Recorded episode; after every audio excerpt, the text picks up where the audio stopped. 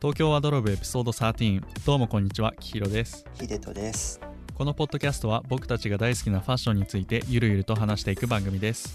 番組の感想は「ハッシュタグ東京ワードローブ」でつぶやいてください。よろしくお願いします。よろしくお願いします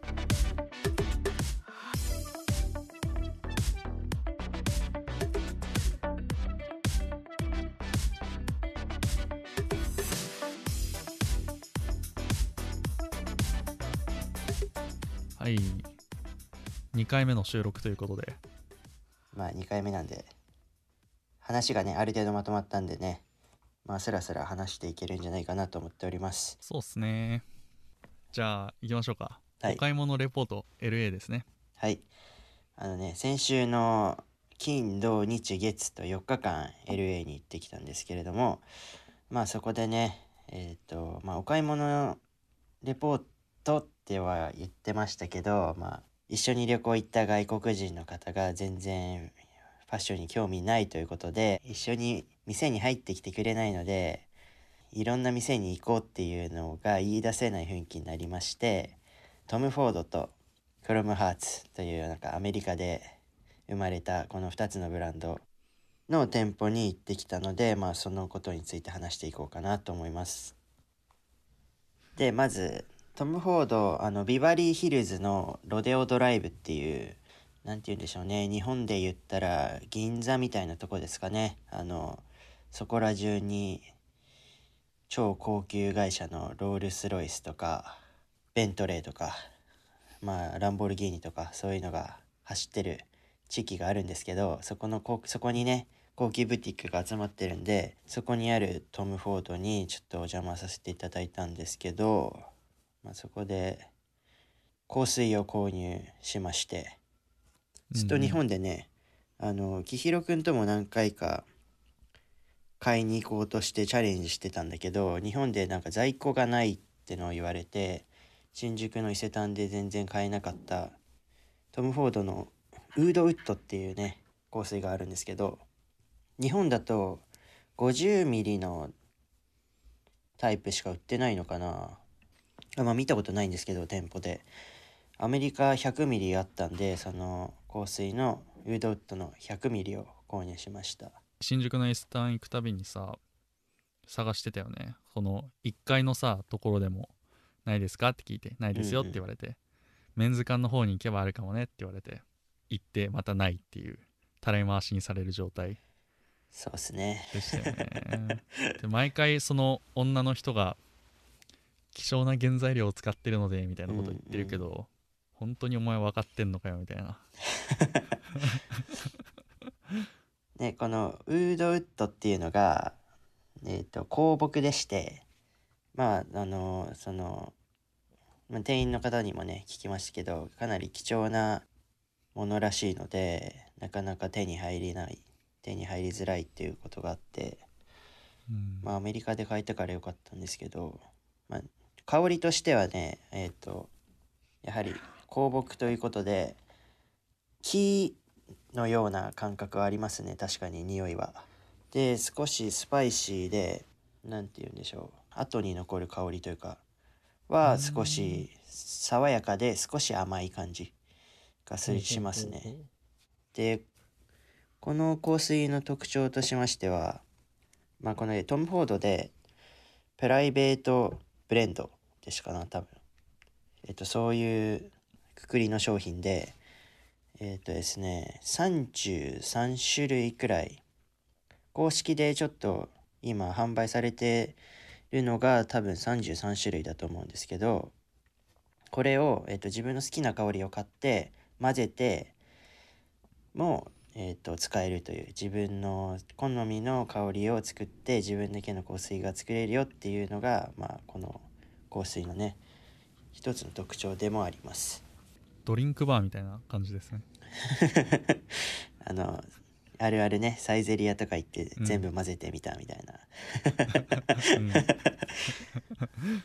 であのなんで僕がこれアメリカで買ったのかっていうと、まあ、その日本で手に入れられ入れづらかったっていうこともああるんですけど日本より安いんですよねこれね。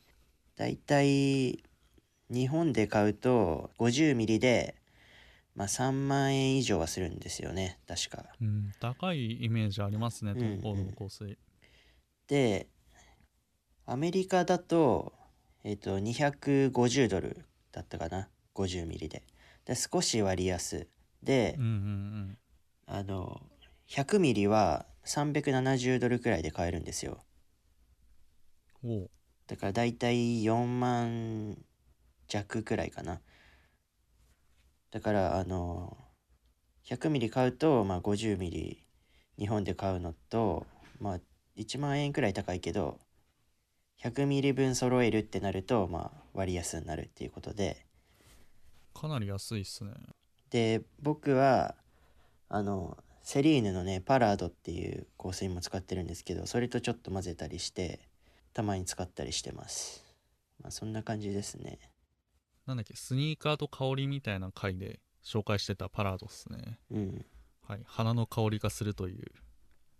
なんかね この香りがもうめちゃくちゃ好きでで、アメリカ出国する前もね200ミリの大きいやつ もう一個買いました。へえだって毎回言ってるけどさうん。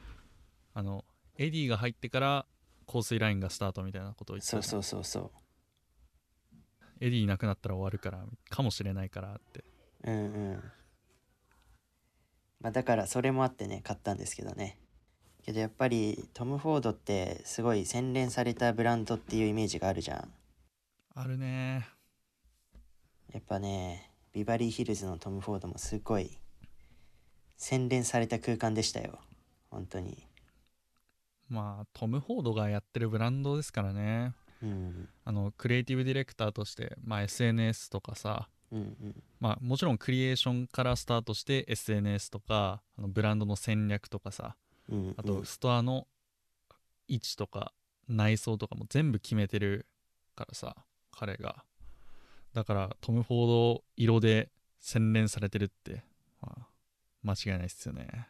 そうっすよねもううん。トム・フォード自身ももうすごい端正なルックスでうん。かっこいいもういかにも ダンディーっていう、はいはい。はいそういう。かっこいいっすよね。なんか見た目もいいしこう話し方とかもさすごうんく分かりやすくて明快なんで。うんうんうん。ブランドのデザイン部門のトップとしてこううまく機能してるというかこれはこういう意味があってデザインしてますみたいな。そういうところも論理的に説明できる素晴らしいデザイナーだと思いうんます、うん。何様だっていう感じなんですけど。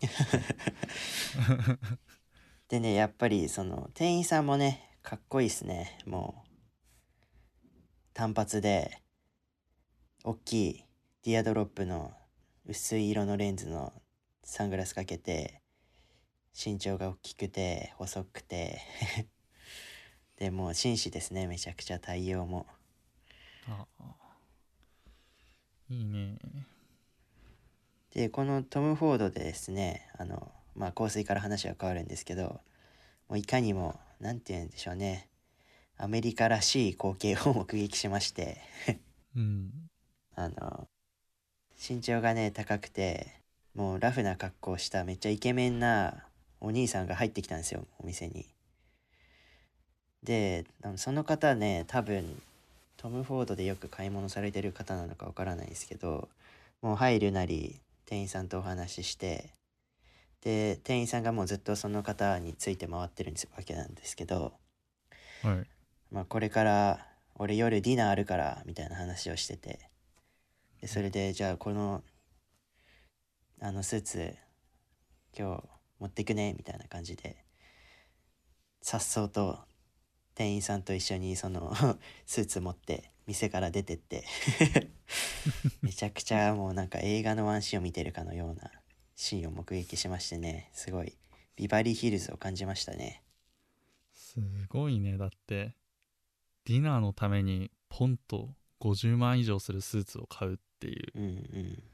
半端じゃないっすよねでそれが何て言うんでしょうね。ダンディーなおじさんとかだったらなんかまあそれもそれでかっこいいんですけどね。なんなんて言うんだろう、うん。30歳くらいのお兄さんが ラフな格好をしてた短パンでポロシャツのお兄さんが来てパッとそのスーツ買ってうん。そうレスディナーではもうピシッと決めてるって思うとなんか本当に映画みたいだなと思って。確かにこの変化がねかっこいいよね。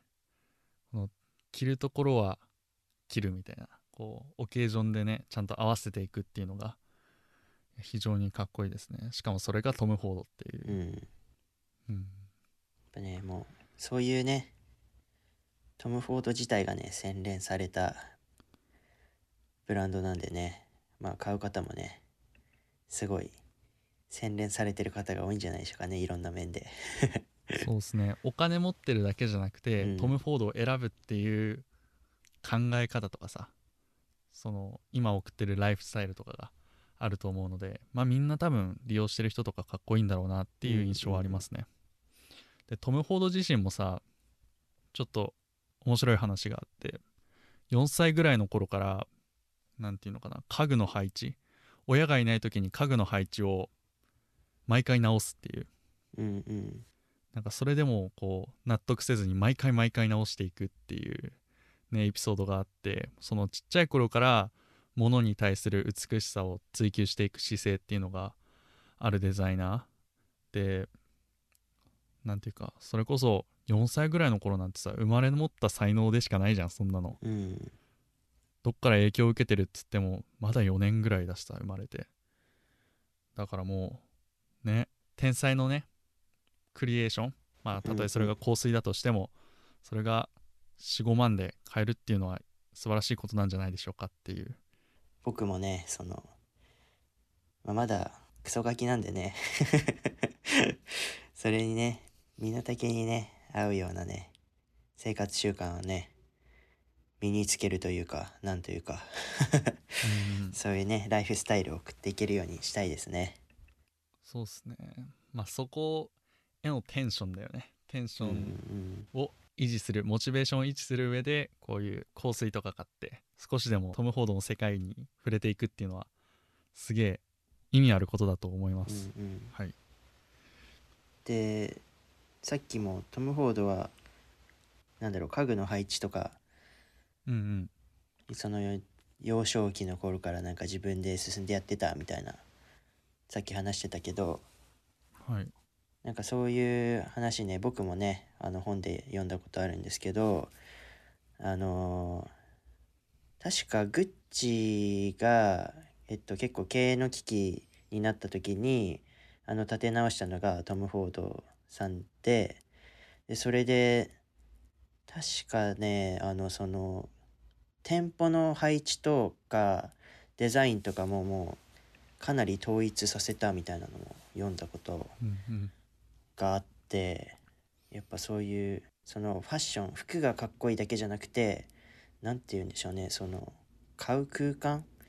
だからそういうなんか細部にまでねうん。自分の美というかそういうのをね提供する空間をね作り上げてるっていうのがねすごいですよね。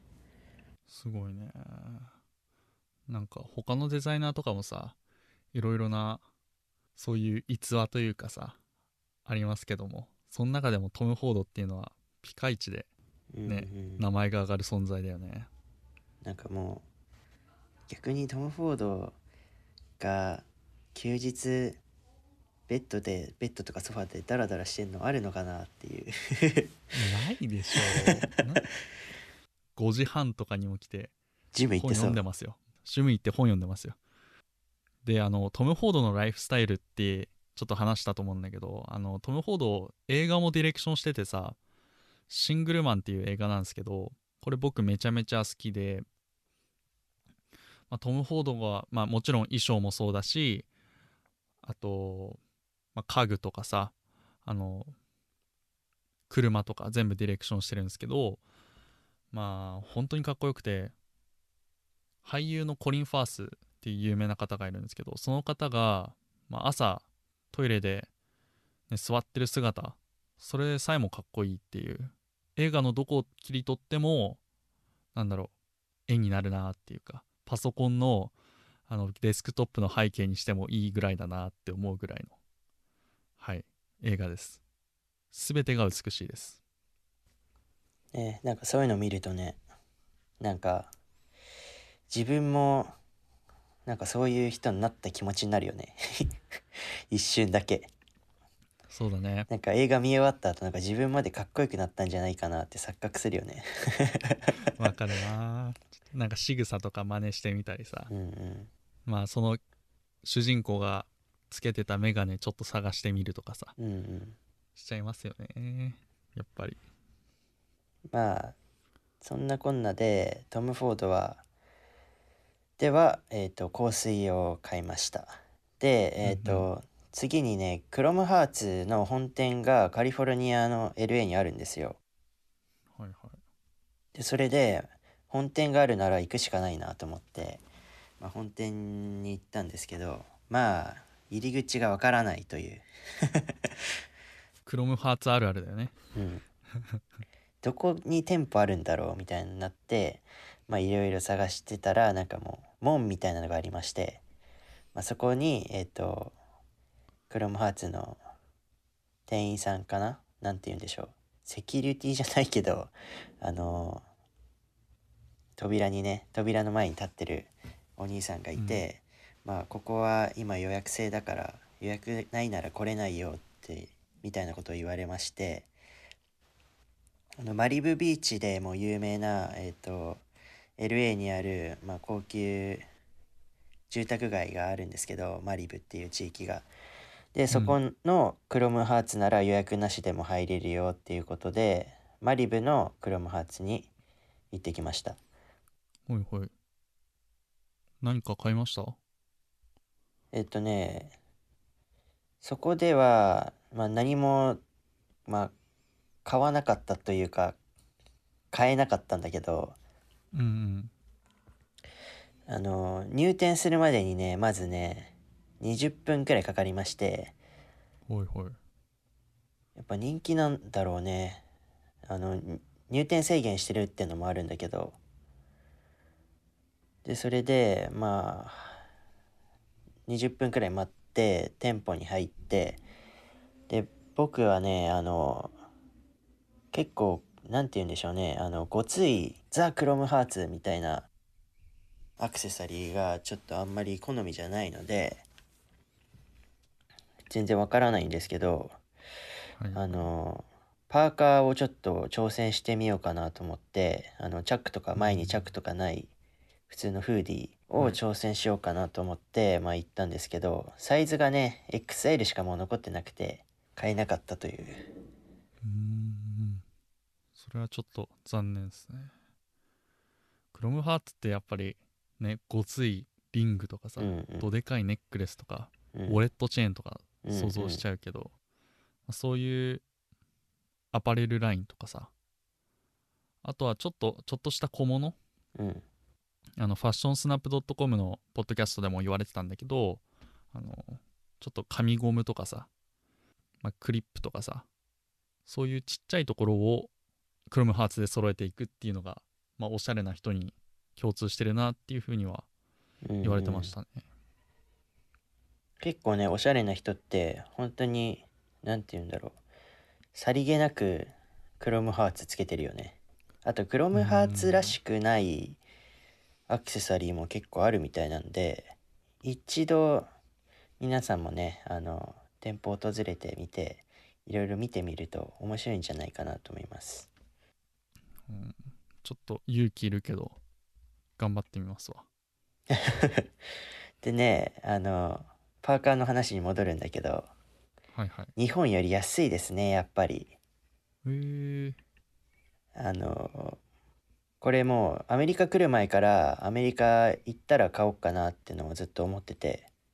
うん。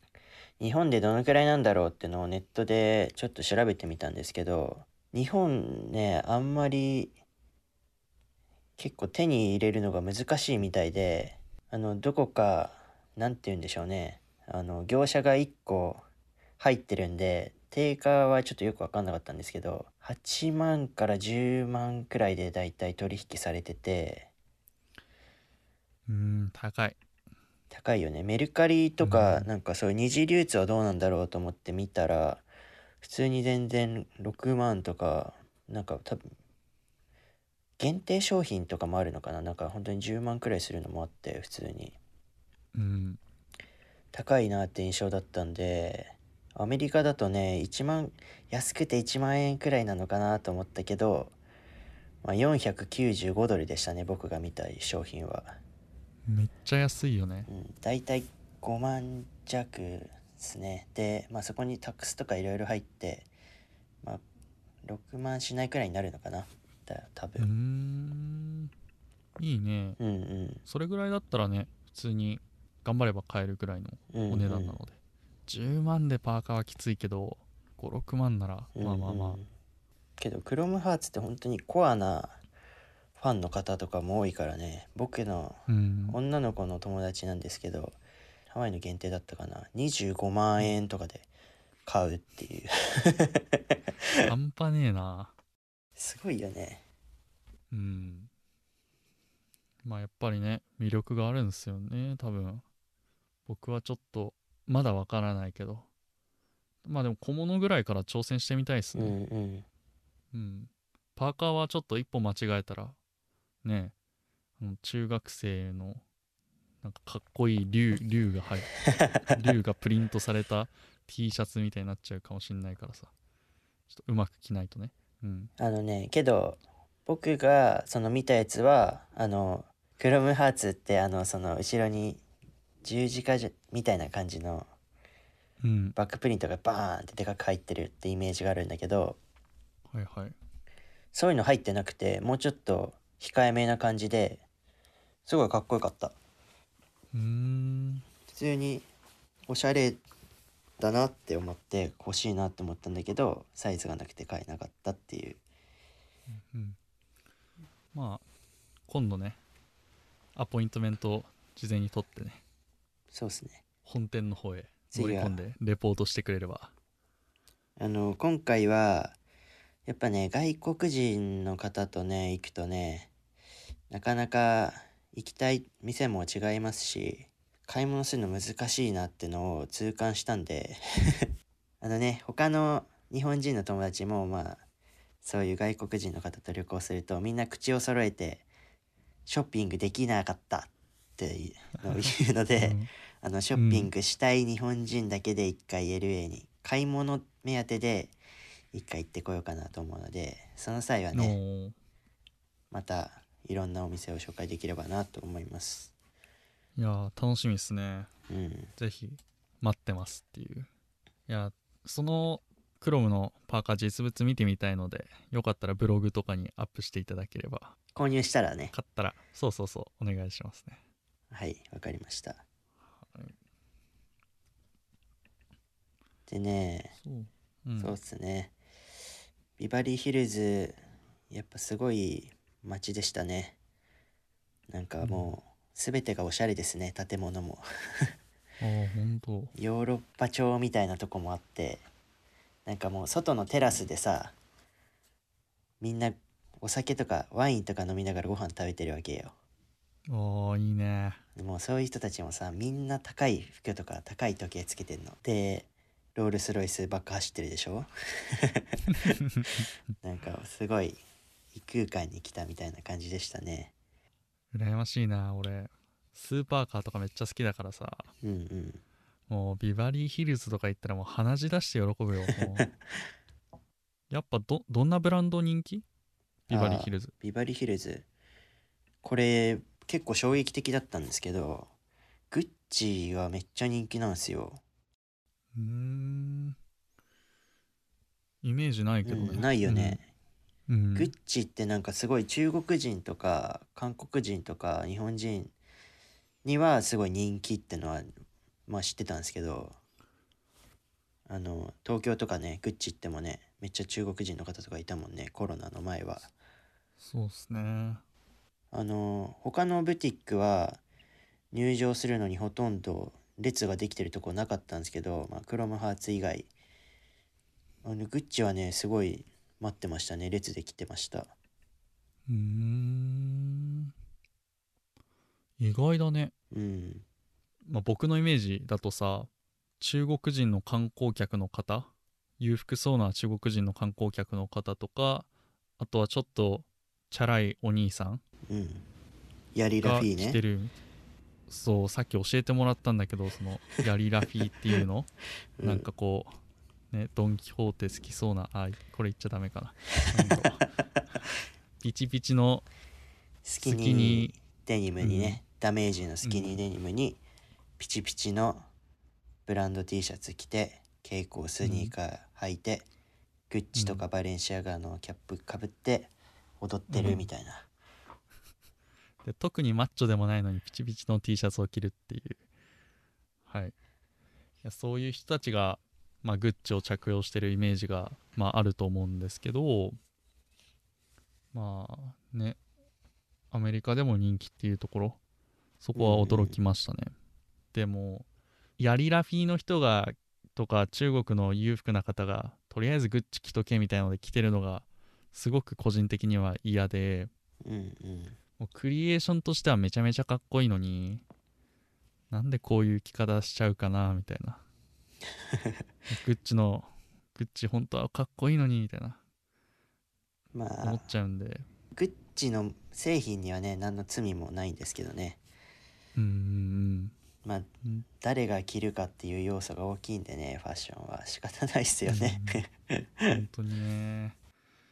なんでちょっとねそういうヤリラフィー的なイメージを持ってる方にはもうぜひグッチのねあのコレクション見てほしいです。おすすめのコレクションをリンクで貼っておくのでよかったら見てみてください。本当にグッチの世界観とか、うんうん。今ミケーレがアレッサンドロ・ミケーレがデザイナーなんですけなんですけど、まあ、彼のまあグッチへのリスペクトとかすごく感じられるのではいよかったらそっちをグッチのイメージとして捉えていただければそうですね、はい、いいと思います。で僕はねあのあんまりグッチのそのなんて言うんでしょうね。装飾がすごいスタイルっていうのはあんまり僕のタイプではないんですけどなんて言うんでしょう。あのファッションのね外しとしてね結構グッチのものとか使うとまあいいんじゃないかなと個人的には思ってまして あのヤリラフィーのファッションにならないんじゃないかなっていう。あの例えば靴靴を取り入れてみるとかあとは、なんでしょうねあのミケーレさんのそのタイガーとかハートとかそういうはいはい。モチーフがあるじゃないですか。なんかそういうのがね。えーっとワッペンとかになってついてるデニムとかあるんですけど、まあ、シンプルな白 T シャツでもそのデニム一着履けばなんかちょっとおしゃれな感じになるみたいな。そういうグッチが提案してるそのスタイル以外にもまあシンプルな服とのね親和性も高いんでさまざ、まなね着方ができていいんじゃないでしょうかグッチは。かなり。良いですよね。うん。かっこいいですね、でミケーレさんになってから今の感じの結構装飾的な、うんうん。マキシマリズム的なグッチになったんですけど、まあ、その前はトム・フォードとかねフリーダとかが、うんうん。まあ、レイとかもいろいろ入るんですけど、まあ、やっててそっちのねアーカイブとかもまあチラチラ狙いつつ、うんうん。今の、ね、グッチをねぜひぜひ見てみてくださいっていう。本当にあのあれミケーレごちゃごちゃでやってるみたいなイメージあると思うけど過去のアーカイブへのリスペクトが半端ないんで、うんうん。ぜひねあの次回ライナーノーツまあグッチについても事細かに説明してるのでよかったら聞いてみてください。今のミケーレがどういう意図を持ってねデザインしてるのかっていうのが分かると思うんで、はい。あれだよね。ミケーレさん自体ももうグッチで長いもんねデザイナーしてるのね。めちゃめちゃ長いですね。トム・フォードの時から入ってったのかな、うんうんでフリーダの右腕としてずっと活躍してて、うんうん。でフリーダが退任した後メンズかな？メンズからディレクターになってその後クリエイティブディレクターになるっていう感じそうですすよねで、うん。昔のグッチで使ってたなんていうの花とか昆虫とかそういうアイテムもねミケーレさんが再解釈して。そうそうそう本当にかっこいいんですよ。パオロ・グッチが作ってたフローララインかな。そのあたりをうんうん。もう再解釈して今のミニマリズム全盛期のこの時代にこうグッチがねこう可愛い モチーフをぶち込んでくるっていうのがもうすごく胸熱な展開なんですよね、うんうんうん。はいやっぱねあのグッチってだけ聞くとやっぱ何かヤリラフィー的な要素を感じてしまいますけどね。ブランドをね 深く知っていくといろんな側面からファッションが楽しめるっていう、なんかね、うんうん。ちょっとねオタクオタクみたいな、いやーこれは文化ですからね。うん、あの絵画とか芸術とかの解釈と一緒であそうこの間ヒデトも言ってたと思うんだけどそう絵画とか知らなきゃ分かんないよみたいな。やっぱり基礎知識がいるよみたいなうんこと言ってたと思うんだけどそれと本当に一緒なんで、うん。まあ、ヤリラフィー的な着方とかあとバレンシアガもそうだね。なんかとりあえずうん。トリプル S 履いとけみたいな感じじゃなくて、まあちょっと知ったら楽しいよっていう見方変わるよっていう、今バレンシアガって名前がね出ましたけどあのグッチがね、100周年でバレンシアガとグッチがコラボするっていうもうそれこそなんて言うんでしょう。ヤリラフィーが歓喜してる。歓喜するような。ヤリラフィーとヒカキンとかヒカルとかそういうちょっとお金持ってる YouTuber が歓喜してる感じですね。ようなねあのあのコレクションがね発表されたんですけどまあ多分ね、即完売するのかな。もうグッチもバレンシアガもすごい人気の高いブランドですからけどもそのコレクションもね、あのバレンシアガの良さとグッチのあの GG マーク。うん。昔から続いてきた。それがいい感じに融合してて。うん。バレンシアガとかグッチのその歴史というかそのファッションの変遷を知ってる方からしてもねすごい興味深いコラボレーションになるんじゃないかなって僕は思ってます。うーん。いやーまあでもいら,、うん、いらないんでしょ まああの買うか買わないかはねあのいろいろねそうっ人その人次第なんでね、うんうん。まあそうだね。僕の、まあ、LA 買い物報告は、まあ、こんな感じですね。で、きひろくんがなんか最近、白 T を買ったとかなんとかって聞きましたけど。はいはい。なんかこの間、まあ、ずっと自粛しててそろそろ出ようかなみたいな思った時に、うんうん。あれあんま服ねえじゃんみたいな夏の T シャツねえじゃんみたいな思って買おうと思ったのがきっかけで EC 見まくってですね。でそしたらベトモンのパッチ T シャツが、まあ、2万2000円とかで売ってたのかな。うんうんうんうん。でそれ買いましたね。前のエピソードで SS アイテム別にセール始まったけど欲しいのないなって言ってたと思うんだけどまあ買っちゃいましたね。なんていうかデザインが可愛いっていうのとあとは主張しすぎない感じでいいよね。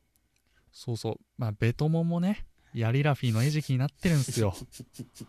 あのエグザイルかなんかはよくわかんないけどなんかなんとかメンバーが着用したりしてね MA1 とかねクソでかい MA1 とか着用したりしてそれでヴェトモンが餌食になりちょっと悲しいこともあるんですけどまあベトモンってちょっとフロント側にねちっちゃく書いてあって裏にパッチがついてるタイプなんですけどうんうん。えーすごく可愛いですそうですね着用。していきたいと思います、で、このベトモンっていうブランドもね、あれデムナ・バザリアさんだよね、デザイナー。そうだね。2020AW までデブナバザリアで今はデザインチームかな？やってるのかな？そうそう。でその方は、あのバレンシアガともねかなり密接な関係があるので。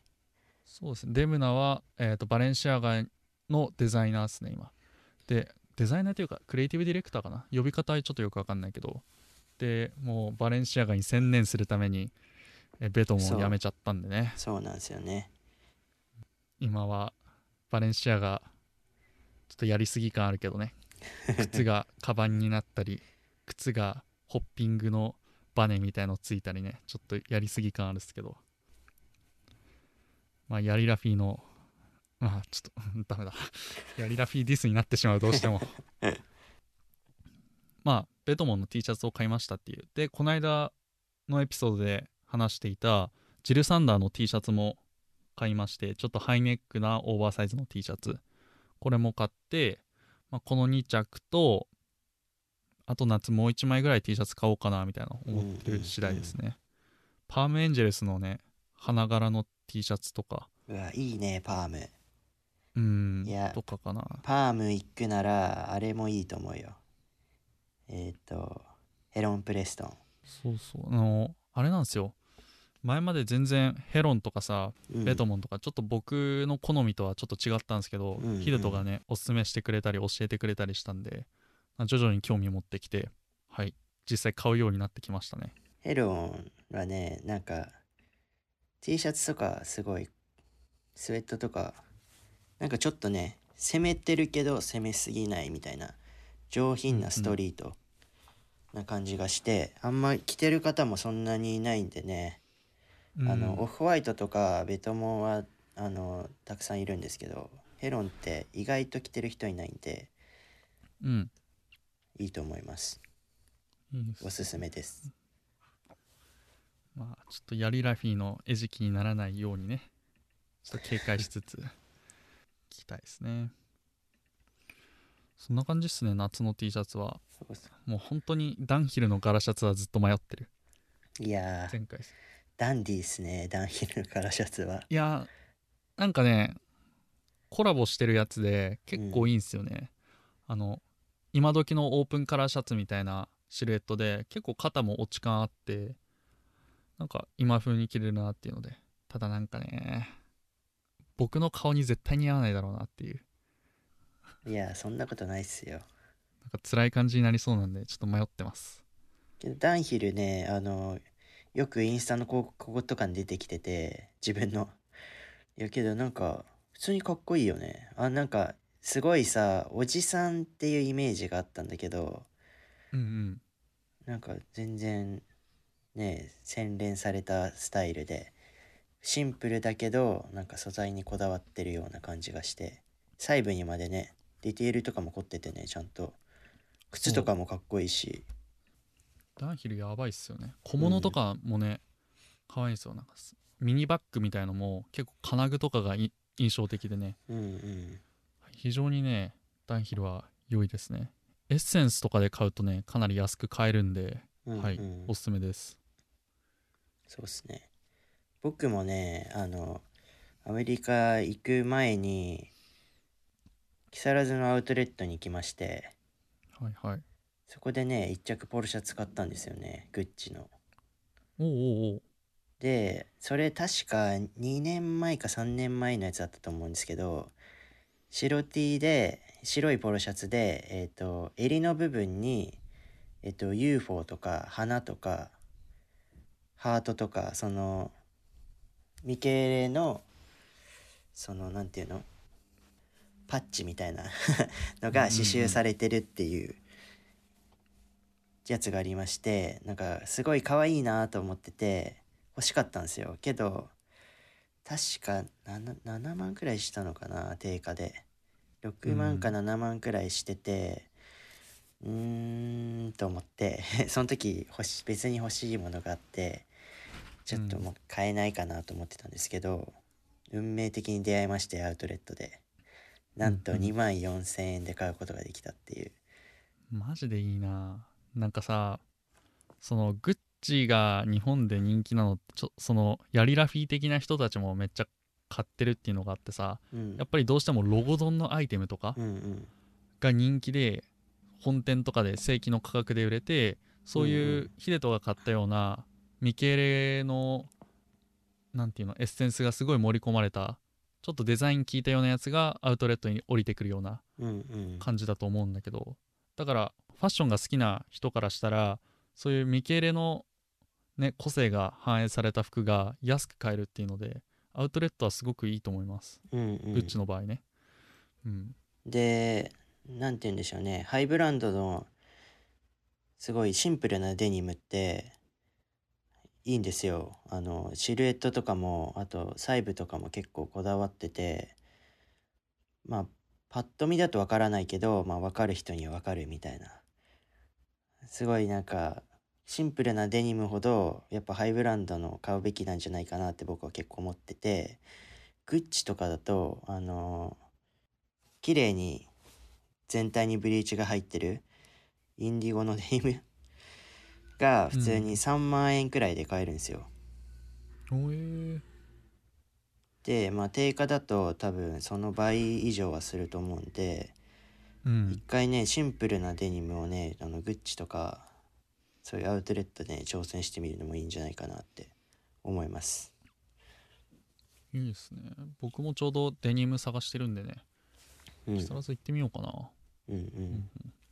まあ、キヒロは大きいからねサイズがないかもしれないけど。まマジか。いやけど大きいサイズの方があったりするのかな逆に。うんうんうん。逆に30とか29とかの方がないのかもしれないね。28とか。ああじゃあじゃあいけそうですね。うん。ちょっと探してみようかな。いや楽しみですね。そうグッチライナーノーツ作ってるんでね。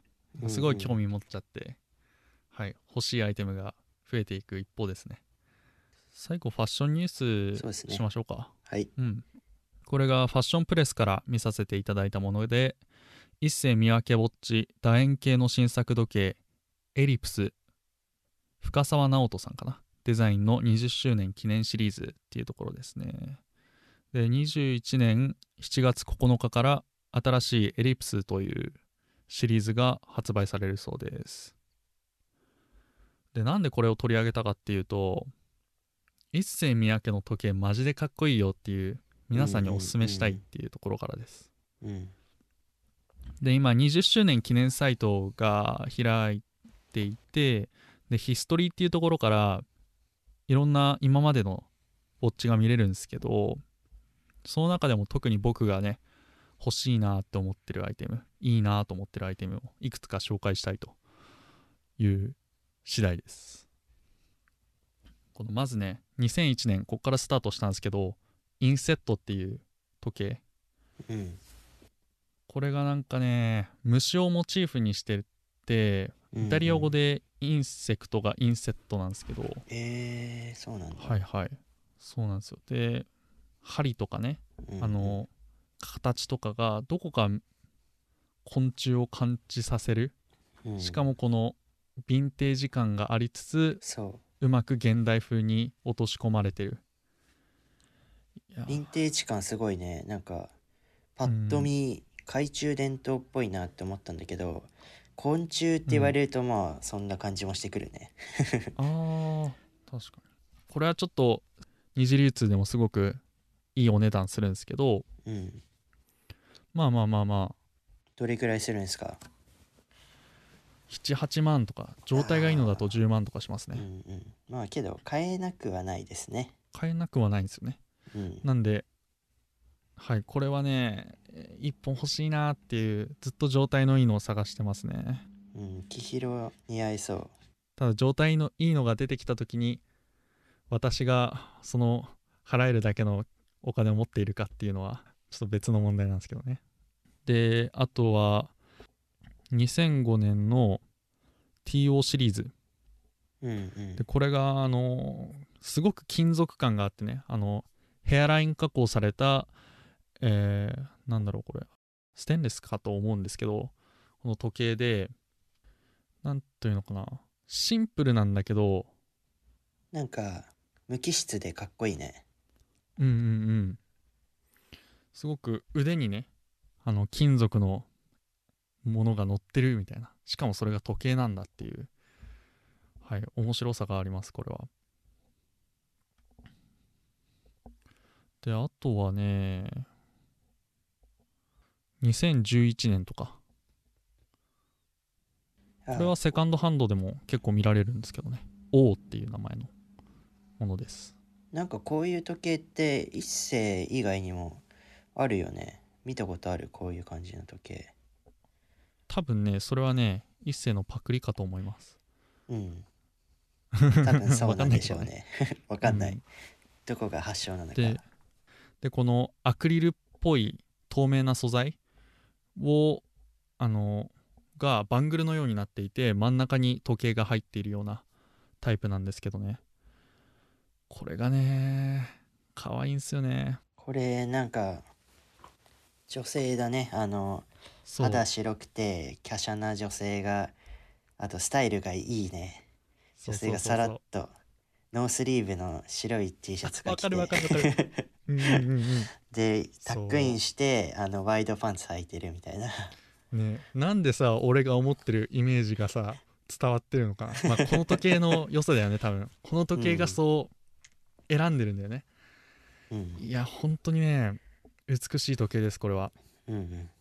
そう。ぜひこれは女性につけていただきたい時計であります。おしゃれですね。おしゃれですで一番好きなのがこの2017年。あ1番は最初のやつなんですけど2番目に好きなのがこれですね。えーグラスウォッチ。これはまだ買えます。普通の時計一見普通の時計なんですけど横から見ると全然違ってて上のガラスが分厚いんですよすごく。うんうん。でそこ分厚いので光の反射の仕方とかが面白くてはい実物見てもねまあ惹かれるよねこれは。すごく綺麗です。これなんか面白い形ですね。時計の上に水槽が乗っかってるような感じ。これもあのさっき見た2005年の TO と、うん。あこれ同じデザイナーの方か。徳次吉川さん。あほん。吉岡さんだ。あ本当だ。徳次さん。岡。はいあそう言われてみれば王もそうですね。あの女性につけていただきたい王シリーズも徳人さんですね。なんかこの方のデザインってすごいなんかね美術館みたいだね。あわかる？わかるわかるわかる。はいはいはいはい。わかりますよ。なんかそうなんか無機質だけどなんかうん。どこか洗練されてておしゃれな感じがなんかこの感じってすごく作るの難しいと思うんですよね、うんうんシンプルにすればするほど誰でもできちゃうから。うん差別化するのが難しいからね。そう美しさポイント洗練された感を出すのがすごく難しいと思うんですけど。いや徳人さんすごいよこれ。一世三宅の時計はねお値段もねそこまで高くないので、そうですね。ファッションに取り入れてもいいと思いまあすの今年今年ですかあの今回発表されたうん。エリプスっていうのですかね。うんエリプスですね。もう4万弱から4万5千円の間の価格帯でうんうん。購入できるそうなのですごいねあのシンプルで何の服にでも合わせやすそうな。でメタルのブレスがすごいかっこいいね。こういうのはいいんですね。で、これこそね、一世三宅の時計に、まあ、全般に言えることなんですけど、オムプリッセ着て、まあ、上下セットアップでね、着て、これつけて、東京をカッポしていただきたいわけですよう。んいいメガネかけてほしいねそれでああ、そ、それこそね、一世三宅の時計を、時計とね、メガネをつけてほしいわけですよ。うんうんうんめちゃめちゃかっこいいですよ。かっこいいっすね一世三宅のメガネはおすすめです。もうザ東京スタイルっていうそう感じですね。そうそうそう。洗練されたシティボーイですよ。うん。あのもうメガネは金子眼鏡と作っているのでものとしてすごくクオリティが高いですしうんデザイン性もねすごく入ってるのでおすすめです。でこの時計も多分ムーブメントが成功なのかな、そうっすね。そんな感じだと思いますおね問い合わせ先がセイコーウォッチになってるんでうんうん。多分ムーブメントの面でもねすごい信頼を受けるという。そうですね。そういうところ大事っすよね。うん。あのこの一世三宅の時計は他のハイブランドそれこそグッチとかさまあバーバリーとかね。ああバーバリーとかね。なんかそういう時計そういうブランドが出してる時計とはまたちょっと違ったような感じがして。なんかグッチとかの時計はやっぱりどうしてもなんだろうな。本当の高級時計メーカーと比べちゃう気がするんですけどわかるっしょ？なんか言いたいこと。わかる。あのそれ買うならみたいな。そうそうそう感じがあるけどなんかうん。一世だとなんかもう別のものとしてねなんか考えられるよね。そうそうそうなんかねカテゴリーが全然別なんですよね、時計としての。うんうんなんでラグジュアリーウォッチっていうよりかはデザインウォッチで、はい、デザインウォッチの中でもかなり異色なタイプうんうんですね、で値段もちょうどいい、まあ、高すぎてもあれだし安すぎてもあれじゃないですか時計って。うんうん。なんでなんでねすごくバランスの取れたねデザイン性のあるね素晴らしいね。時計だと思います、いろんな面で優秀な時計だと思うんでね、はいはい。皆さんもぜひ一度店頭に訪れるなりなんなりしてお試しいただけるといいのではないでしょうか。はい。一世三宅のメガネは金子眼鏡でも試着できるんでよかったらそっちも同じようにチェックしてみてください。はい。こんなもんか？そうですもうね。30分でやろうって打ち合わせしてたのに1時間になっちゃったよ。けどなんかさっきのダラダラよりなんか密度の濃い50分だったと思あ本当？う。うん、多分。あのなんかちょっとまとまってたからさっきより話が。あー確かにね。もう一個最後ちょっとファッションニュース一瞬紹介したくてこれはハイプハイプビーストから見させていただいたもので、えーキム・ジョンウンが、えー北朝鮮でのスキニージーンズの着用を禁止するダメージジーンズやブランドの T シャツの着用ヘアカラーリングも禁止にっていう すごいっすいねこれ。すごいっすよ。逆にあのなんなんでしょうね。無印良品なら着ていいのかな。無印もねどうなんだろうね。あの国何着んのって話だよな。国内製のものしかダメなのかなもしかしてどうなんだろうね。あの他国への憧れを湧き立たせる、るような服はダメなんじゃないですか。ちょっとあんまり深入りしたくないことなんでちょっとネタとしてね。はい。あの面白いニュースですねっていうあのでこれあれなんですよね。あのキム・ジョンウンさんのこの特徴的な髪型があるじゃないですか。はいはい。このめちゃくちゃバッキバキに決めたスキンフェードのかっこいい髪うんこれめ型が、めっちゃううまいっすようねん、やっ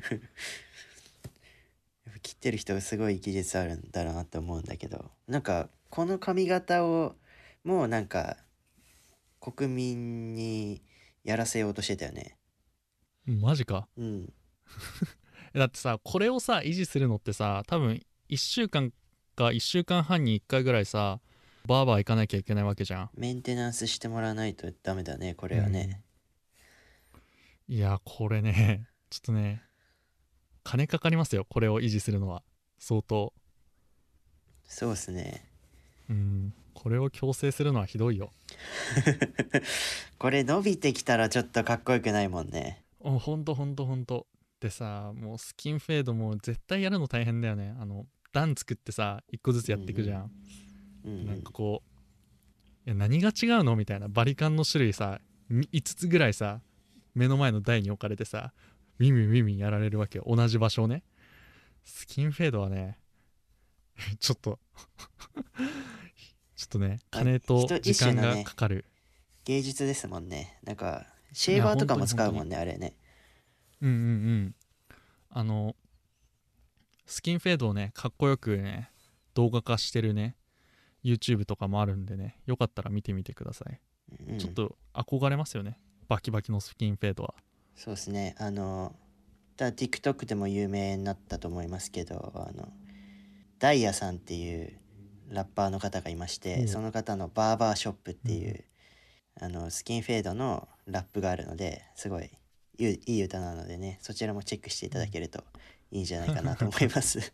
はいそうっすよね。前スキンフェードまではいかないけどフェードやってた時にうんうん。めっちゃバリカンとかを前に置かれてたわけでうん。何が違うんですかっていうタトゥーバリバリ入ったうん。あの切ってくれる人に聞いたんですよ。うん。